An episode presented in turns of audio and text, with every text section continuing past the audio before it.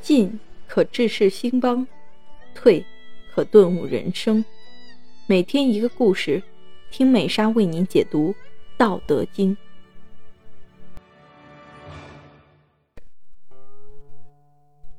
今天的故事是美丑之别，东施效颦与左思访潘安。老子说：“天下皆知美之为美，斯恶已。”意思是天下的人都知道美之所以为美，丑的关键也就出来。任何事物只有通过对比才能看得出美丑来。东施效颦与左思效仿潘安的故事，可以很好的说明这个道理。西施。本名夷光，春秋末期出生于绍兴诸暨祝罗村。他天生丽质，是美的化身和代名词。俗语说“闭月羞花之貌，沉鱼落雁之容”，中的“沉鱼”指的就是西施。西施虽有倾城倾国之容，只可惜她的身体不好，有心痛的毛病。有一次，他在河边洗完衣服，准备回家，就在回家的路上，突然胸口疼痛，所以他就用手捂住胸口，皱着眉头。虽然他感到难受，很不舒服，但是见到的村民都在称赞，说他这样比平时更加美丽。同村有位名叫东施的女孩，因为她的长相并不好看。他看到村里的人都夸西施用手捂胸口的样子很美，于是也学着西施的样子捂住胸口，皱着眉头，在人们面前慢慢的走动，以为这样就惹人称赞他。他长得本来就丑，再加上刻意模仿西施的动作，装腔作势的怪样子，更让人觉得厌恶。有人看到之后，赶紧关上大门。他们觉得东施比以前更丑了。无独有偶，西晋时期，左思效仿潘安却自取其辱的故事，同样令人啼笑皆非。潘安又名潘岳，西晋时期的文学家。潘安容貌俊美，文采也非常出众，因此深受当时女子的青睐。据《世说新语》记载，潘岳妙有姿容，好神情。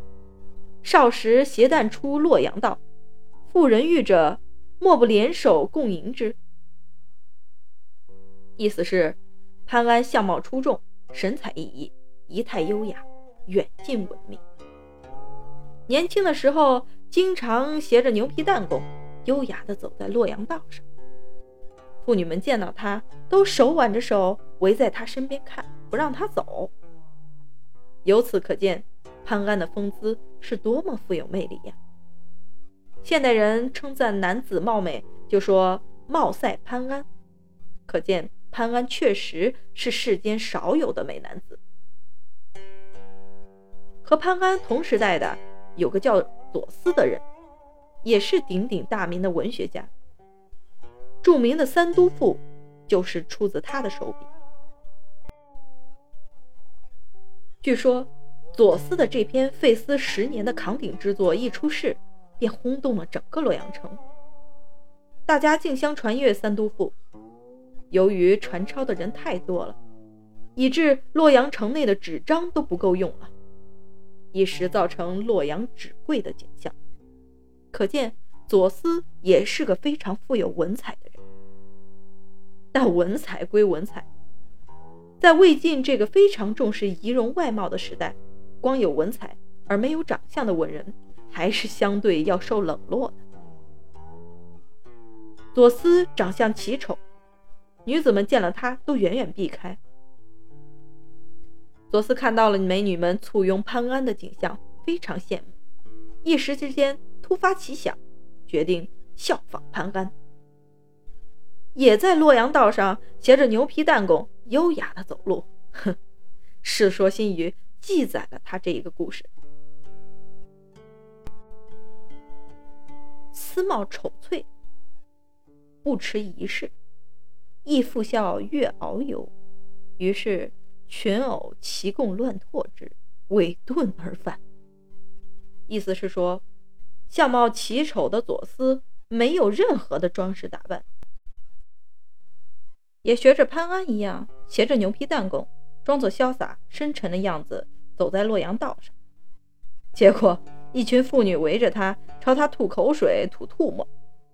左思垂头丧气，只好狼狈的回去。亲爱的听众朋友们，今天的内容已播讲完毕，期待您的订阅与关注，我们下期再见。